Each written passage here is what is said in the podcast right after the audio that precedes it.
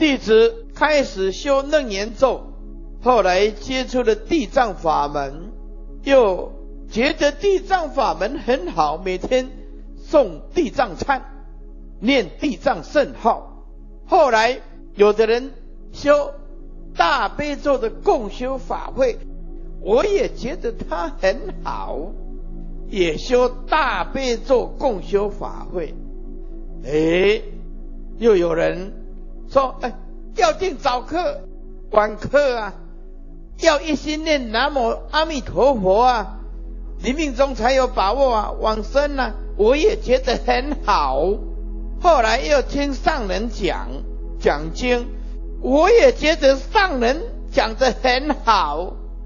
现在啊，雾里看花了，不知道要如何下手。诸位啊。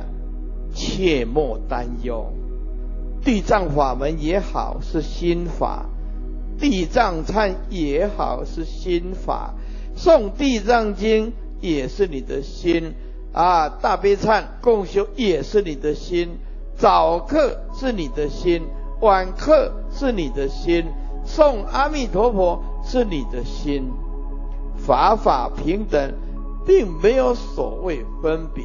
无分别就叫做这净土，好，所以你要找到自己适合的法门，然后集中火力。但是有一个两种情形是最重要的：一听经闻法，二大悲咒。无论出家在家，要把听经闻法、大悲咒。定为功课，因为这个大悲咒啊，能灭五逆十恶重罪，九十九亿恒河沙诸佛成道的咒语，所以啊，也勉励大家法法平等，并没有分别，因为都是你的心在作用。那你的意思是地藏法门好，那么那我大悲咒不好吗？啊，大悲咒好，那阿弥陀身号不好吗？而是我觉得都是好啊。